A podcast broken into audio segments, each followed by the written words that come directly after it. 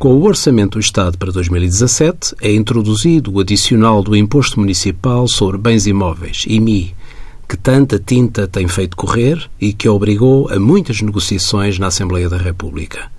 Ficam abrangidos por este adicional de IMI os prédios habitacionais e os terrenos para construção, tal como já definidos para efeitos de IMI. Há uma exclusão de tributação dos prédios urbanos que sejam classificados como comerciais, industriais ou para serviços, sendo esta classificação aferida pelo licenciamento ou na ausência de tal licenciamento quando tenham como destino normal alguns desses fins.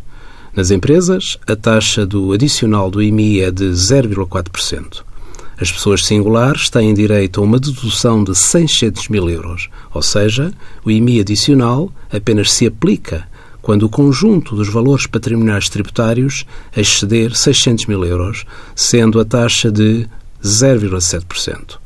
Ao total dos valores patrimoniais tributários superiores a 1 milhão de euros, é ainda aplicada a taxa marginal de 1% nas pessoas singulares. Envie as suas dúvidas para conselhofiscal.tsf.occ.pt.